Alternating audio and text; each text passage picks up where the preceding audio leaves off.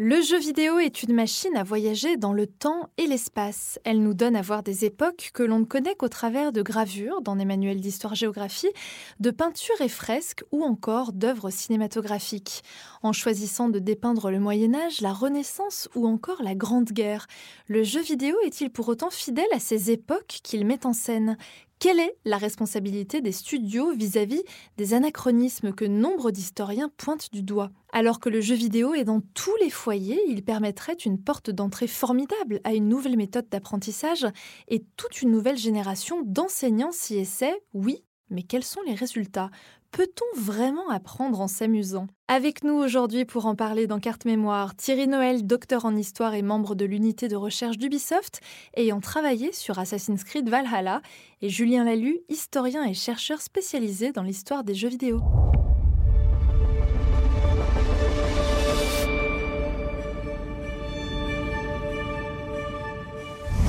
Thierry, Julien, bonjour, comment allez-vous? Très bien, merci. Très bien. J'ai envie de commencer en citant Ben de l'excellente série Arte Nota Bene qui ouvrait ses sujets jeux vidéo et histoire en se demandant les studios de jeux vidéo ne nous prennent-ils pas pour des pigeons? À cette question, on pourrait simplement répondre que les joueurs ne sont pas là pour rattraper leurs lacunes en cours d'histoire géo, mais pour jouer et aimer un simple jeu. Sur ce point, Emar Azaizia, directeur de contenu Assassin's Creed Ubisoft, est très clair. On n'a pas la prétention de faire des jeux à vocation scientifique ou historique et on n'a pas non plus pour vocation d'enseigner l'histoire. Par contre, l'histoire avec un H, on la définit comme étant le terrain de jeu de notre franchise. Évidemment, il parle d'Assassin's Creed. Une série d'actions-aventures qui se sert de l'histoire comme décor. Thierry, est-ce que le jeu vidéo se doit d'être fidèle à l'histoire? Ou je dirais que pas forcément. C'est un, choix. Il n'y a, aucune obligation à cela. Mais à partir du moment où on l'utilise, hein, effectivement, comme c'est le, cas pour Assassin's Creed, euh, oui, effectivement, ça peut faire sens. Quand on veut utiliser euh, l'histoire pour construire nos mondes, pour permettre aux joueurs d'évoluer d'un monde riche, hein, divers, un monde crédible. Euh, là, il faut, euh, faut le faire bien, il faut essayer de coller au maximum hein, aux, réalités. Julien, qu'en pensez-vous? Est-ce que le jeu vidéo se doit d'être fidèle à l'histoire? Pas nécessairement. J'ai même envie de vous dire que euh, dans la plupart des cas, ça ne l'est pas. Il faut pas oublier qu'un jeu vidéo, c'est avant tout un jeu et que l'objectif principal, c'est le divertissement. Et on se rend compte qu'en réalité, l'aspect ludique rentre souvent en opposition avec la vérité ou la véracité historique. Après, comme vient de le dire euh, Thierry, effectivement, dans certains cas, ça peut faire sens. Pour moi, en tout cas, hein, réellement, il hein, n'y euh, a, pas de, volonté de la part des studios, ni des joueurs d'ailleurs, d'un aspect fidèle à l'histoire. On pourra reparler plus tard du, cas des historiens, et même dans ce cas-là, en réalité, beaucoup d'historiens euh, se disent que si un jeu n'est pas fidèle à l'histoire, il ben, ne faut pas oublier d'avant tout que c'est un jeu, l'objectif étant de faire vendre. Alors par exemple, on va rentrer dans un exemple très concret, la Marseillaise ou le drapeau français dans Assassin's Creed Unity. Aucun des deux n'existait à cette époque. Ils datent respectivement de 1792 et 1794. J'ai bon sur les dates? Oui. Super, ça. aurait été dommage. Pourtant, il fallait des symboles forts pour toucher le public américain ou japonais, donner un petit peu de je ne sais quoi très français. Et puis d'autres petits détails, comme par exemple les plaques de noms sur les rues ou encore les poignées de porte. À votre avis, quelles libertés sont tolérées dans un jeu vidéo et lesquelles sont interdites, Thierry? Alors, dans le cas de, dans le cas d'Ubisoft, hein, on essaie de, de, se retenir une, une politique assez stricte hein, là-dessus. Euh, c'est euh, dans tous les cas essayer de reproduire le monde tel qu'il était, certes, mais effectivement avec la possibilité de se donner des libertés, euh, libertés qui sont créatrices, qui peuvent effectivement permettre à, nos joueurs et joueuses de mieux identifier le monde dans lequel ils sont. Il y a des petites touches, hein, effectivement, Frenchy, le fait de mettre la Marseillaise, mais un drapeau français, ça rappelle euh, aux, joueurs où ils se trouvent, même s'il y a un certain anachronisme euh, là-dedans. La règle, par contre, hein, chez, Ubisoft, c'est dans tous les cas, c'est d'en être conscient de le discuter, d'identifier ces, petits points euh, potentiellement anachroniques et de le faire en connaissance de cause. On va choisir effectivement d'affecter un petit peu la réalité parce qu'on estime que ça apporte quelque chose par ailleurs en termes de narration, de jouabilité, etc. Ce sont les, euh, pyramides d'Assassin's Creed Origins qui sont un petit peu plus hautes pour être plus impressionnantes. c'est effectivement ce drapeau français dans, Unity. Encore une fois, oui, on, se permet hein, de, prendre ses libertés, mais il faut que ça fasse sens. Donc c'est la règle qu'on se fixe.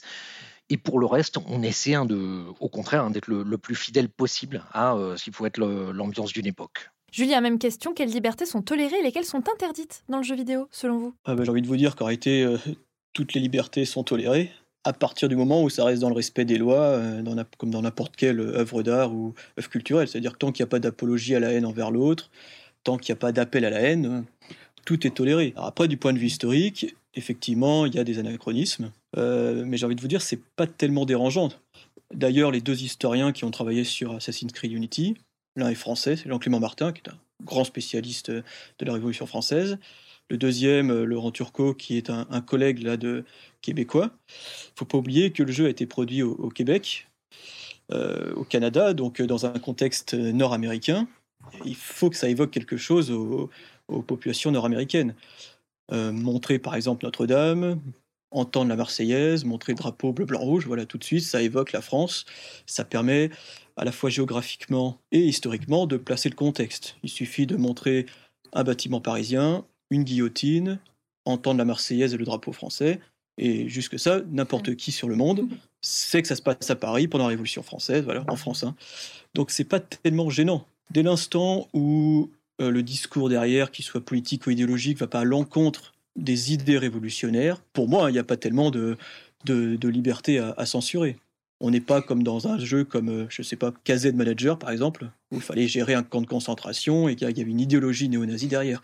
On en est loin. Alors justement, que donnerait à voir un jeu retranscrivant fidèlement une époque donnée? On va prendre par exemple la Renaissance. Est-ce que ce serait fun à jouer la Renaissance comme elle l'était? Alors Julien Alors sur la Renaissance, est-ce que ce serait fun?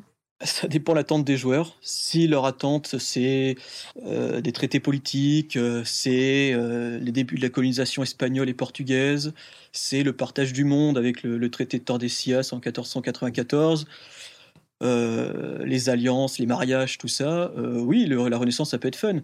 Après, si on est dans un, dans un aspect ludique avec une, une action effrénée, les guerres, il y en a, c'est vrai, mais les armes sont pas tellement, les armes à feu en tout cas, sont très lentes, le temps de rechargement est très lent, donc ça peut, euh, voilà, ça peut bloquer un peu l'aspect ludique. Je pense que c'est assez compliqué d'une manière générale de retranscrire la, retranscrire la Renaissance. Euh, déjà, il faudrait savoir quelle Renaissance, si c'est la Renaissance européenne, la Renaissance euh, parce que là, on est purement dans un cadre européen. Hein. C'est complètement différent en Asie, en Afrique, en Amérique, encore plus avec la colonisation. Euh, est-ce que ce serait fun pour moi euh, En tant qu'historien, j'ai envie de vous dire oui. Évidemment. En tant que joueur, je pense que ça, le serait beaucoup moins. Thierry, est-ce que le Moyen Âge, tel qu'il l'était, ce serait fun dans un jeu vidéo? Parce qu'on a tendance à le représenter comme par exemple euh, très récemment dans A Plague Tale Innocence qui donnait à voir une autre vision du Moyen Âge que celle qu'on apprend dans les cours d'histoire. Mais est-ce que le Moyen Âge en tant que tel, tel qu'il est représenté dans les jeux vidéo, bah, c'est une source de divertissement. Mais oui, moi je suis, je suis un convaincu, je crois qu'il n'y a aucune époque, aucune période qui ne puisse pas d'une manière ou d'une autre être traitée avec euh, sérieux ou non, ça dépend des ambitions, ça dépend du jeu, qui ne puisse pas être traitée, ne puisse pas être intéressante hein, pour... Euh, à exposer dans un jeu, à utiliser comme toile de fond euh, pour, euh, pour un jeu.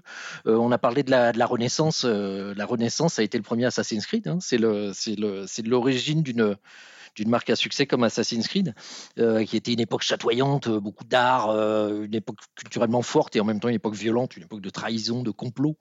En tout cas, pour la, on pense à la Renaissance italienne hein, essentiellement. Et pour ce qui est du, pour ce qui est du, du Moyen Âge, euh, oui, je veux dire oui, et en plus le Moyen Âge, faut pas oublier, c'est mille ans d'histoire. Donc en fait, il y a euh, quantité de choses à en montrer, des aspects très divers, des époques extrêmement différentes. Euh, le Assassin's Creed Valhalla qui se passe pendant l'ère viking, c'est du Moyen Âge, hein. c'est aussi du Moyen Âge, c'est ce, ce, haut Moyen Âge entre Angleterre et Scandinavie actuelle. Donc ça en fait partie.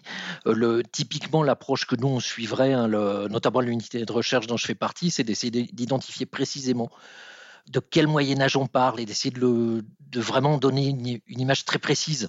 De, encore une fois, que ce soit le Moyen Âge en Angleterre à un moment, que ce soit un Moyen Âge plus classique hein, d'un XIIe siècle, le, plus tard celui des croisades. Là aussi, euh, exposé dans, Assassin's Creed, il y a énormément de choses à faire. Euh, je pense que pour le Moyen Âge, il y aurait quand même quelque chose d'important, c'est qu'on a une image en général extrêmement négative dû euh, précisément à la Renaissance, hein, la Renaissance qui l'ont qualifié comme tel.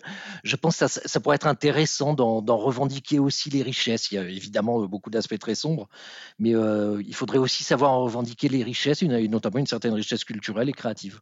Donc c'est évidemment c'est une période qui pourrait être traitée comme n'importe quelle autre. Alors toujours dans une autre période de l'histoire, je pense par exemple aux Grandes Guerres, les soldats inconnus, mémoire de la Grande Guerre sortie en 2014, de n'avoir une autre Grande Guerre que celle des Call of Duty. Est-ce que ce jeu est pour autant exempt d'anachronisme et d'incohérence? La réponse est certainement non. Julien Alors l'intérêt du, cas de soldats inconnus, mémoire de la Grande Guerre, premièrement, c'est que c'est pas un jeu sur la Première Guerre mondiale, mais c'est un jeu dans la Première Guerre mondiale. C'est ça qui est intéressant. C'est-à-dire ah qu'à aucun cas, finalement, euh, on tire sur l'ennemi.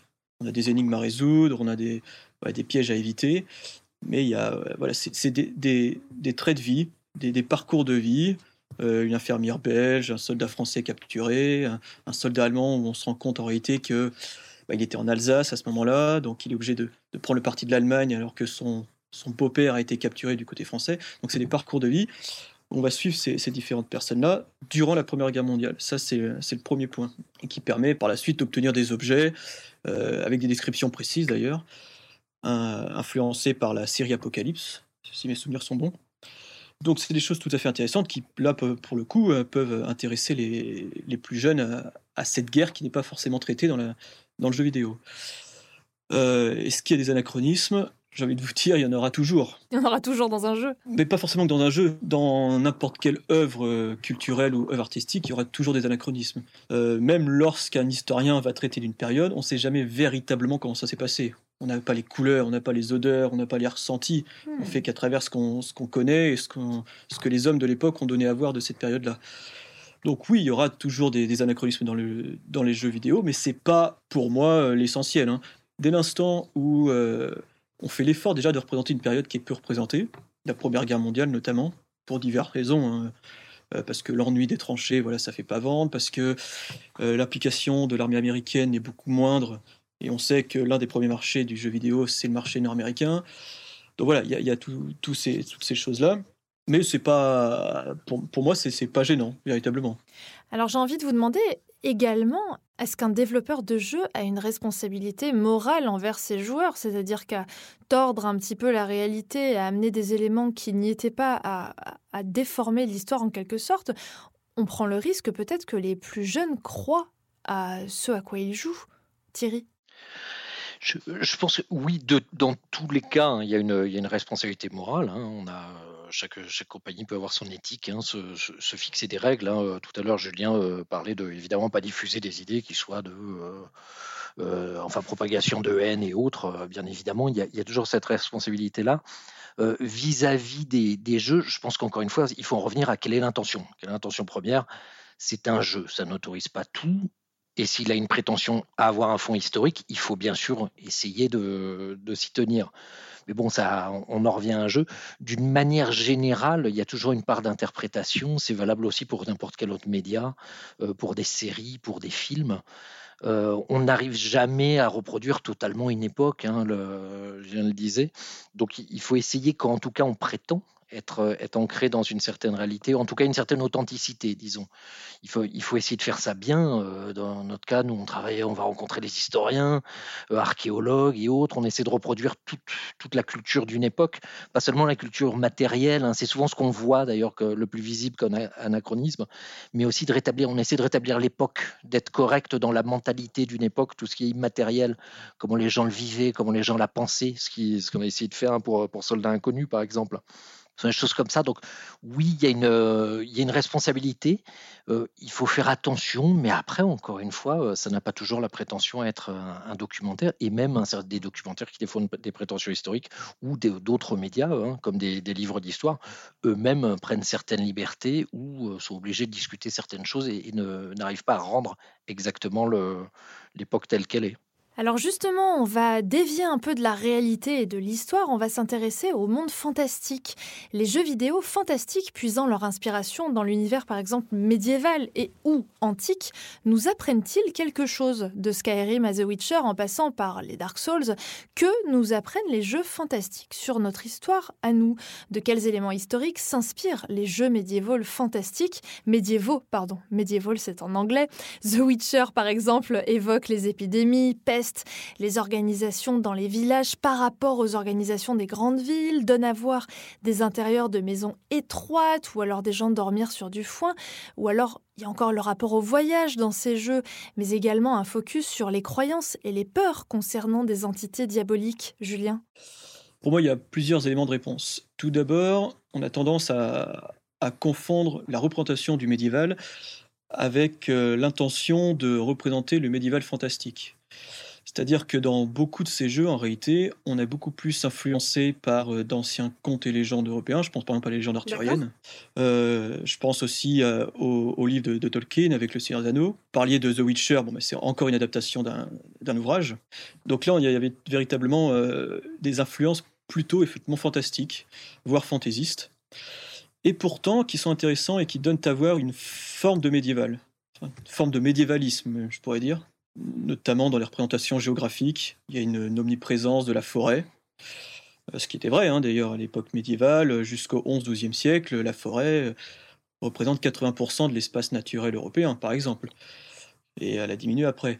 Mais comme on le disait au début, en réalité, ce qui est à l'inverse un peu gênant, c'est que l'époque médiévale dure 1000 ans. Et le Moyen Âge de la fin de la chute de Rome euh, et le Moyen Âge de l'avant-découverte de l'Amérique, c'est pas du tout le même. Et le problème de certains de ces jeux-là, c'est qu'ils ont tendance à lisser cette période-là, faisant croire que réellement le Moyen Âge a été une espèce de... De, de grande période similaire. Exactement, de bloc euh, unis euh, de mille ans. Euh, ce qui n'est pas du tout le cas. Donc là, par contre, hein, c'est ce genre de jeu plutôt fantastique. Hein, on, est, on est plus véritablement dans un fantasme de l'époque médiévale, mais que les médiévaux avaient aussi sur leur période. Faut pas oublier ça la légende arthurienne, par exemple, avec sa magie, avec ses dragons et tout ça, euh, c'est à la fois un code de conduite pour la chevalerie, mais c'est aussi un code de conduite pour le bon chrétien. Tous ces fantasmes autour du dragon, voilà, le dragon, c'est euh, l'omniprésence du mal. C'est la représentation du mal à, l'époque médiévale. Donc c'est pas non plus anodin d'avoir en tête finalement que même les médiévaux à cette époque-là avaient aussi des représentations un peu ésotériques du monde qu'ils entouraient. Des ruines qu'ils ne comprenaient pas, par exemple des anciennes ruines romaines. Ils trouvaient qu'il y avait un aspect magique, ésotérique autour de ces ruines-là. Donc tout ça, effectivement, peut donner à voir un peu euh, l'image qu'on a aujourd'hui, mais qu'on pouvait aussi avoir avant de, sa propre période. Thierry, que nous apprennent justement les jeux médiévaux sur euh, l'époque? On parlait tout à l'heure d'une image sombre du Moyen Âge, on parlait de la ville des nantis aux ressources abondantes. Oui, il y, a une, fausse image du Moyen Âge et qui a sûrement été troublée aussi par le, médiéval fantastique. Médiéval fantastique est un genre euh, très intéressant et qui a apporté beaucoup de choses, il peut être très agréable mais qui effectivement n'est pas n'est sûrement pas très représentatif du Moyen Âge. Et encore une fois, il euh, faudrait, faudrait savoir duquel on parle exactement au, cours de ces mille ans d'histoire.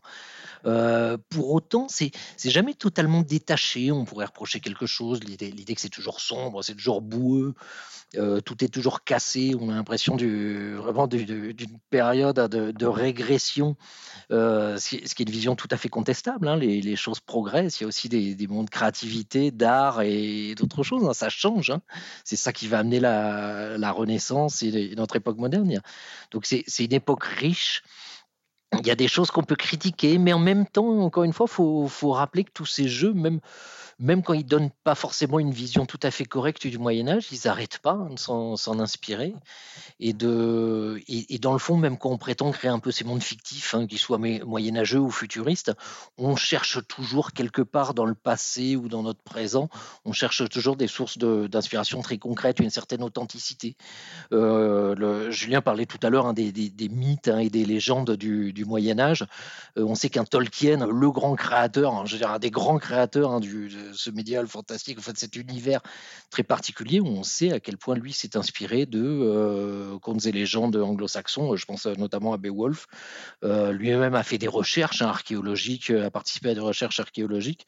Donc il y, a toujours un fond de, un fond de vrai. Encore une fois, il faut toujours savoir ce qu'on qu'on veut en faire. Et, euh, et, ce Moyen Âge est extrêmement riche pour y plaquer beaucoup de choses, pour y raconter beaucoup d'histoires, c'est certain. Alors s'il est un élément qui n'est pas vraisemblable du tout dans les jeux vidéo et qui ne fera pas débat, messieurs, c'est le rapport au temps de trajet. Je vais bien prendre ça, oui une des, une des libertés hein, qu'on est, qu'on est obligé de prendre. Mais alors cette fois-ci, euh, c'est même pas une liberté, c'est presque quelque part une contrainte hein, euh, qu'on est obligé de prendre hein, dans, les, dans les jeux vidéo. Par rapport à l'authenticité, c'est celle du temps de trajet. Évidemment, si on devait traverser la, la Grèce à cheval et mettre plusieurs semaines, euh, ou si on devait faire une expédition de Norvège vers l'Angleterre avec sur un bateau viking et mettre, mettre plusieurs jours, voire, voire plusieurs semaines à y arriver, il y aurait probablement un certain nombre de, joueurs et joueuses qui, décrocheraient, on l'imagine. C'est euh, le, voyage à beau être sympathique et quelque part c'est le, le, voyage plus que l'arrivée qui importe, mais tout de même on est obligé de jouer là-dessus. Ça fait partie de ces règles sur lesquelles on est obligé de jouer. On est obligé de jouer sur les distances, on est obligé de jouer sur le temps, on est obligé de jouer sur les dimensions. Il y a de toute façon des choses qui font qu'on ne peut pas respecter une, une authenticité exacte, hein, et euh, notamment à travers le, un certain nombre de données géographiques. Oui, je, rejoins parfaitement ce qui vient d'être dit. Euh, effectivement, la, notion du temps dans le jeu vidéo, c'est véritablement ce qui va, euh, pour moi, pêcher le plus euh, avec le rapport à, l'histoire, le rapport qu'on peut avoir à l'histoire.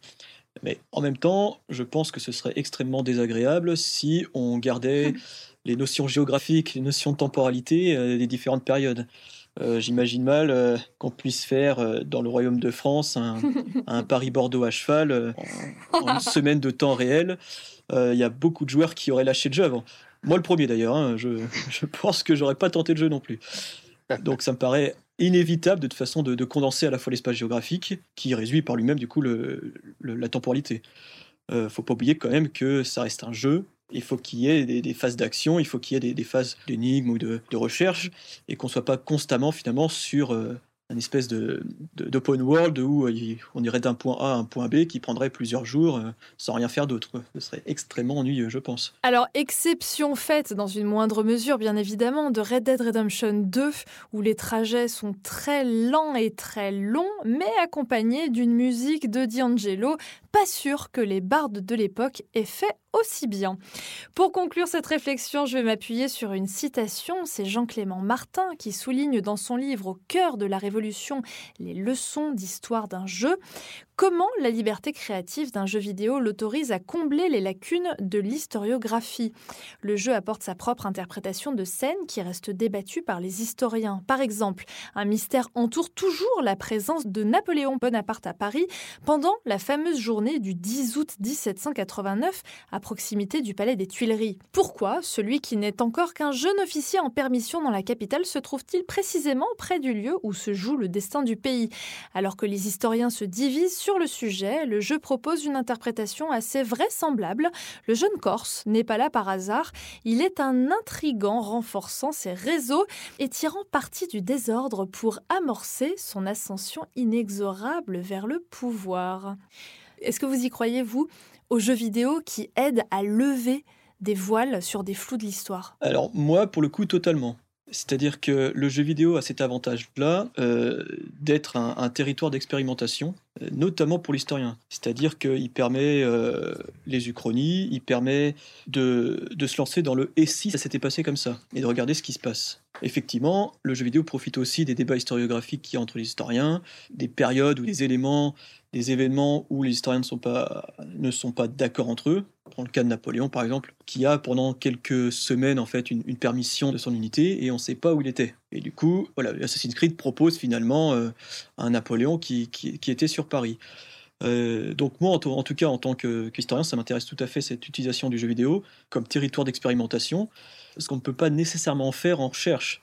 On peut proposer des, des déroulés d'événements, euh, mais les essayer tous, et proposer des, suites euh, différentes, c'est beaucoup plus compliqué. Donc euh, avec cette uchronie-là, euh, moi je trouve ça extrêmement intéressant au contraire. Thierry, est-ce que vous voulez rebondir là-dessus? Oui, avec ce cas, on illustre typiquement le...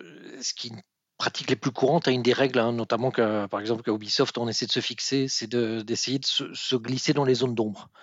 C'est-à-dire qu'il y, a toujours des zones d'ombre dans l'histoire, il, il, y a toujours des choses sur lesquels il peut y avoir débat entre historiens, sur lesquels on n'a pas, de toute façon, on n'est pas au-delà même d'un débat, on n'a pas forcément l'information. Et c'est toujours intéressant, c'est là qu'on peut se permettre de se donner des libertés, c'est là qu'on peut se permettre d'être créatif, c'est d'utiliser ces zones d'ombre.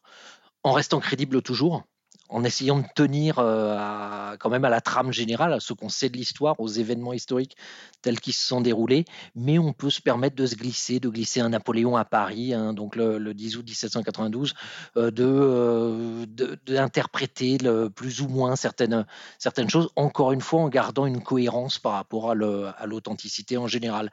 Il y a des périodes qui sont très renseignées et c'est pas toujours évident de trouver hein, à l'intérieur des, des zones d'ombre comme celle-là. La Révolution française est, quand même très très documentée. il y en a d'autres comme l'époque viking par exemple sur laquelle on on peut se donner plus de liberté. Ça va, on, on, sait qu'une personne était à tel endroit telle année, on ne sait pas franchement ce qu'elle y a fait, donc ça, ça donne plus de liberté là-dessus. Mais c'est une pratique, hein, pour, euh, encore une fois, c'est une bonne pratique pour respecter l'histoire, d'essayer de se glisser dans ces zones-là sans affecter l'ensemble. Alors le jeu vidéo comme pont entre connaissances et flou historique, comme renfort aux connaissances, quel que soit le monde qu'il met en scène, le plus beau dans tout cela, c'est que le jeu vidéo demeure un formidable médium pour permettre l'apprentissage. Le jeu vidéo historique comme outil pédagogique, certes certains s'y sont essayés. De nombreux psychologues et auteurs ont travaillé sur le lien entre jeu, développement et éducation. Pour Winnicott, grâce au jeu, c'est la perception du réel de nous-mêmes et de l'autre qui sont alors renouvelées. William Brou, dans un reportage, révèle qu'il fait étudier la Première Guerre mondiale en jouant à Battlefield en classe avec ses élèves de troisième. Ça rend l'apprentissage de l'histoire plus intéressant. C'est mieux d'apprendre en s'amusant. Voici des exemples de réponses d'élèves du secondaire faisant partie de l'étude exploratoire menée par Thierry Carsanti, Julien Bugman et Simon Parent. Au programme, Assassin's Creed est bien sûr pour leur faire découvrir en action les Borgia, la prise de la Bastille ou encore la Révolution américaine avec la Boston Tea Party. Est-ce que vous pensez que faire découvrir l'histoire grâce à un jeu vidéo, attention, je vais volontairement vous déclencher un petit peu, ça vaut mieux couvrir un livre d'histoire Julien? Alors ça va dépendre véritablement de la manière dont on va utiliser le jeu, en tout cas pour moi. Ah, donc pas non Ah non, pas du tout, d'ailleurs je, le fais en cours, je l'ai fait plusieurs fois en cours moi. En fait, il faut revenir à la définition de ce qu'est l'histoire, pour bien comprendre. Soit on considère, euh, et c'est le cas d'ailleurs en, en pédagogie, que l'histoire c'est avant tout une science humaine, donc qui repose sur une méthode d'analyse où il faut analyser une source, comparer des sources, croiser des sources, pour ensuite essayer de, comprendre un déroulement des faits. Euh, dans ce cas-là, c'est difficile de montrer un peu les représentations du passé, dans la culture populaire par exemple, hein, et de comparer avec les faits que les élèves connaissent. Euh, ça permet d'ouvrir l'esprit critique, par exemple, ça permet aussi le décryptage de l'image. Donc on peut tout à fait euh, utiliser le jeu dans, cet aspect-là, c'est-à-dire pour montrer, pour donner une image, une représentation de, de cette période-là. on ne va pas forcément apprendre des notions d'histoire avec le jeu vidéo. Par exemple, euh, faire passer la notion de pédérastie euh, avec un jeu vidéo, ça va être compliqué à l'Antiquité. Faire passer les différentes notions de, du système féodo-vassalique euh, au Moyen-Âge, ça va être compliqué avec le jeu vidéo. Mais par contre, on peut effectivement donner une image, hein, véritablement, une image des représentations qu'on a de cette période-là. Donc pour moi, c'est pas contradictoire. C'est-à-dire que un livre d'histoire peut euh, se conjuguer à un jeu vidéo, comme se peut conjuguer à une série, à un film. Ou Là, ça va dépendre de la manière dont on va présenter la séquence et dans la manière dont l'enseignant va intervenir avec. Quels sont les jeux que vous avez présentés à vos élèves qui ont porté le plus de succès en termes d'apprentissage, évidemment? Euh, Alors moi, ça a été Assassin's Creed, premier du nom, sur les croisades. Donc euh, c'était pour donner une image un peu de, de, de, Damas. Je voulais voilà, montrer un peu les différents quartiers. donc ça a bien marché. Là encore, par contre, c'est moi qui jouais, c'est-à-dire que euh, les élèves n'étaient pas acteurs du jeu. Voilà, je, jouais, je leur montrais un peu euh, les différents aspects du quartier, euh, la mosquée, ainsi de suite. ensuite, j'ai fait aussi avec Skyrim, The Elder Scroll. pour une raison très simple, on avait fait le chapitre sur l'histoire médiévale et sur les fantasmes, enfin sur les légendes arthuriennes et sur les fantasmes des médiévaux sur leur période. Donc ils avaient déjà les notions. Et ensuite, j'aurais montré le jeu, Skyrim, voilà comment est représenté. Euh, alors, on est bien dans du médiéval fantastique, hein, je l'aurais dit, hein, beaucoup inspiré de Tolkien aussi.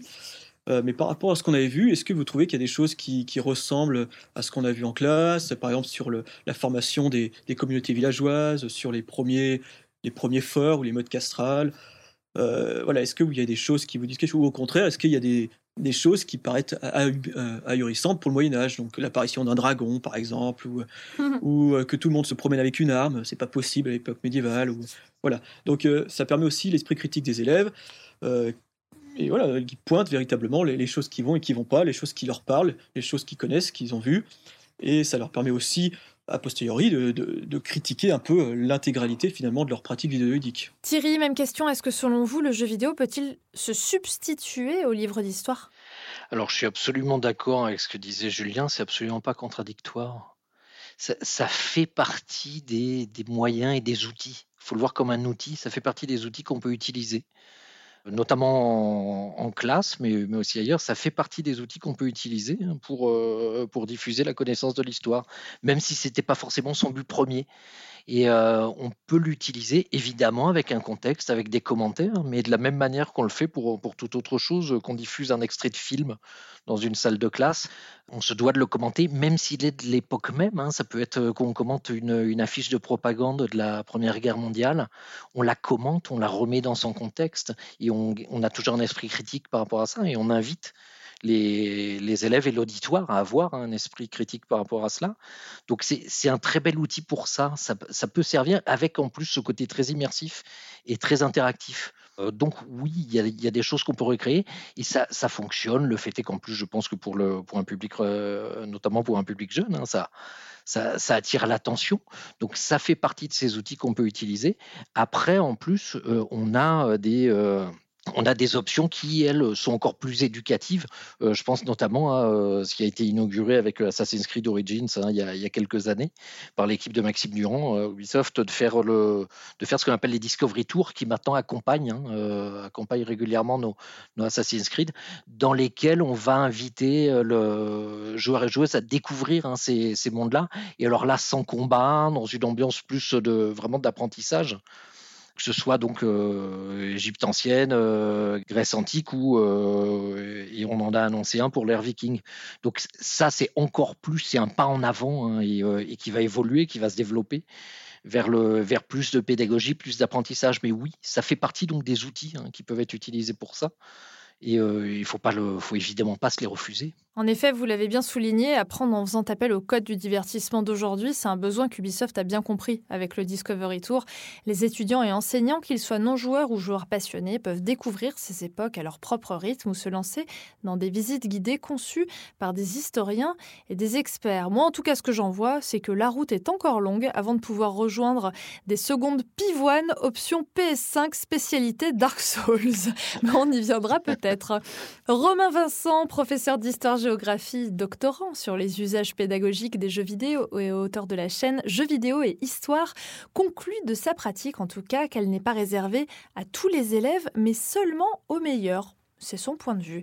Après des années d'expérimentation scolaire, il en vient à la conclusion que le jeu vidéo n'est pas une priorité média dans l'éducation et que si l'on veut déconstruire les représentations, il faut déjà un solide bagage disciplinaire. Faire les deux en même temps, c'est mettre la charrue avant les bœufs, mais attention, il n'a pas renoncé pour autant et continue de donner ses cours d'histoire à travers le jeu vidéo. L'histoire, ce n'est pas forcément le passé, ce n'est pas forcément que ce qui est arrivé. Par digression, c'est peut-être aussi qui peut nous arriver. Pour la fin de cette émission, je vous propose d'arrêter de regarder dans le rétro et d'aller sur le Black Mirror des jeux vidéo, les jeux d'anticipation. Comment l'auteur exprime son point de vue sur notre civilisation? Imaginez un chapitre pas encore écrit de notre histoire, sous forme dystopique d'ailleurs. Est-ce aussi ça, proposer une œuvre historique? Julien Alors, c'est très compliqué pour l'historien de, de vous parler du futur, moi qui ai l'habitude plutôt d'être dans le passé. Euh, ce que je peux dire sur ça, c'est que en réalité, l'industrie du jeu vidéo a été très longtemps, et même encore un peu aujourd'hui, euh, influencée par l'industrie du cinéma et l'industrie de la série. Si je prends le cas par exemple du post-apocalyptique, euh, en, réalité c'est un, effet de mode, c'est-à-dire qu'on a eu des séries de films, des séries, des aspects sériels comme comme The Walking Dead par exemple, hein, qui, qui, nous plongeait dans ce post-apocalyptique. Et, et c'est pas tellement nouveau en réalité, puisque la réflexion sur, euh, sur l'après, euh, dans la culture et l'art, euh, voilà, c'est une espèce de constante humaine qu'on retrouve un peu à toutes les périodes, et le jeu vidéo n'échappe pas à la règle. Hein. Par exemple, je pense euh, au meilleur des mondes d'Huxley ou des tableaux de, à, la Renaissance. Voilà, on a cette, cette vision de, de l'après. Donc, la fin du monde, ou, en tout cas la fin d'un monde plutôt, je dirais comme ça, c'est une préoccupation dans beaucoup de civilisations. Je pense au Ragnarok, si on, revient à la civilisation nordique. Je pense à l'apocalypse chrétienne. Je pense par exemple à l'engouement autour du, calendrier Maya en 2012. Hein. Voilà, donc c'est des choses qui, sont assez récurrentes et qui reviennent. Euh, il y avait ce fantasme à l'époque médiévale où on pensait que l'an 1000 était la fin du monde. Et tous les mille ans, effectivement, on a peur que ce soit une, nouvelle fin du monde, euh, qui est exacerbée généralement en temps de crise, ce qui est le cas actuellement. Après, la nécessité de ça, est-ce que ça, a un intérêt dans le jeu vidéo? Euh, Oui, ça peut être cathartique. C'est-à-dire qu'en réalité, comme je le disais tout à l'heure, le jeu vidéo, c'est une scène d'expérimentation et qui nous propose une variété du post-apocalyptique assez énorme. Hein. Ça va du post-apocalyptique du zombie jusqu'à post-apocalyptique de... avec un retour en arrière. Je pense par exemple à Horizon 2.0. Euh, voilà, avec cette, ce retour en arrière des civilisations, mais avec des machines euh, très sophistiquées à l'inverse. Euh, voilà, il y, a différentes possibilités. Je pense à Become Human aussi. Oui, tout à fait. Détroit le jeu. exactement. là, on est plus dans une réflexion sur l'autre finalement. Est-ce que les androïdes qui pourraient arriver plus tard sont sont aussi des, êtres pensants? Est-ce qu'ils vont pas prendre la place de l'humain? Est-ce que voilà donc il y, a plein de réflexions qui, font pour moi miroir à notre société. Ça a déjà commencé dans le cinéma. Je pense par exemple à Terminator. Terminator, c'est ça. Hein. Est-ce que la machine va dépasser l'homme? Voilà, euh, c'est assez commun, c'est pas nouveau, le jeu vidéo il n'a rien inventé là-dessus. Ce qui est intéressant avec le jeu vidéo, c'est qu'il le met beaucoup plus en forme et il permet d'interagir justement avec ce post-apocalyptique-là. En effet, on pense notamment à des jeux sortis récemment qui mettent en scène un futur un peu sombre, comme Cyberpunk 2077, Deus Ex, Metal Gear Solid ou encore Death Stranding qui avait prévu 2020 en dressant le portrait d'une humanité terrée, confinée, dont le seul pont entre les individus était un homme aux allures de coursier tout-terrain, Sam Bridges. Thierry, pourquoi les jeux d'anticipation dressent-ils tous un portrait très sombre de notre avenir? Est-ce que ce qui s'est produit se reproduira? Oh, c'est une vaste question. je, pense qu'il y a quantité de réponses et il est vrai que notre époque, hein, en général, ces, ces jeux reflètent les inquiétudes hein, de, notre époque et notre époque est particulièrement anxiogène.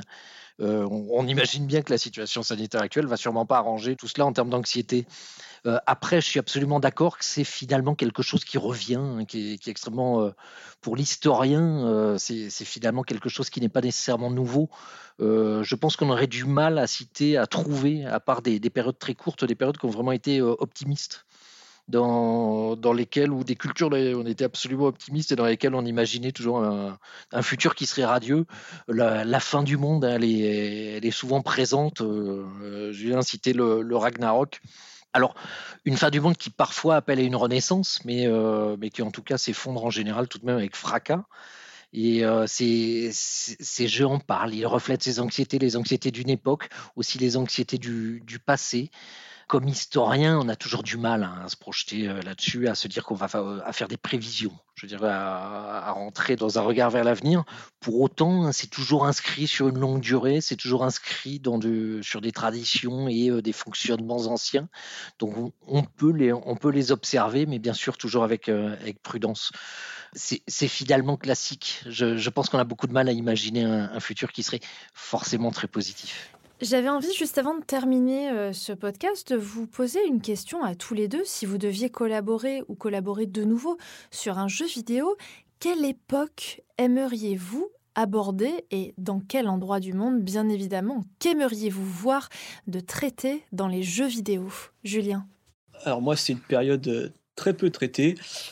Euh, ce serait sur la Troisième République en France, donc de 1870 jusqu'à 1939, mais déjà jusqu'à 1914. Donc cette période de bouleversement politique en France, euh, qui est une de mes périodes d'études, euh, j'aimerais bien la voir plus souvent, déjà dans la culture populaire d'une manière générale, au cinéma, dans les séries, ce qui n'est pas évident, mais encore plus dans, le jeu vidéo, pour intéresser justement le, un jeune public à cette période-là. On ne se rend pas compte, mais le 19e siècle, 100 ans, mais c'est 100 ans où la France a connu euh, trois régimes totalement différents alors qu'elle vient de sortir d'un ancien régime euh, plus ou moins stable de plusieurs siècles. Donc euh, pour moi c'est une période extrêmement intéressante où il y a beaucoup de choses. Il y a beaucoup de jeux effectivement sur, sur les guerres napoléoniennes, mais après euh, on s'arrête là. Donc voilà, sur cette période-là du, du 19e, du, de ce qu'on appelle le grand 19e, notamment de la Troisième République. Thierry ah, Je suis d'accord, ce 19e, notamment le 19e français, hein, époque de grands changements, époque de révolution, époque de conflit. Euh, c'est extrêmement riche. Hein. Moi aussi, c'est une période qui m'est chère et sur laquelle il y aurait évidemment quelque chose à construire. Euh, moi, je me transporterais dans un, alors à la même époque, mais euh, dans un sous d'autres cieux qui auxquels je suis très attaché. je, le dis toujours, j'adorerais un jeu vidéo qui se passerait pendant les guerres d'indépendance latino-américaine. Euh, qu'on voit cette Amérique latine se débarrasser du, du espagnol et, se construire hein, au, milieu de révolution. J'adorerais faire quelque chose comme ça. C'est un, de mes dadas. Après, je pense que euh, toutes les périodes sont intéressantes. Il y a toujours quelque chose, en fait. Il y a toujours quelque chose de fascinant.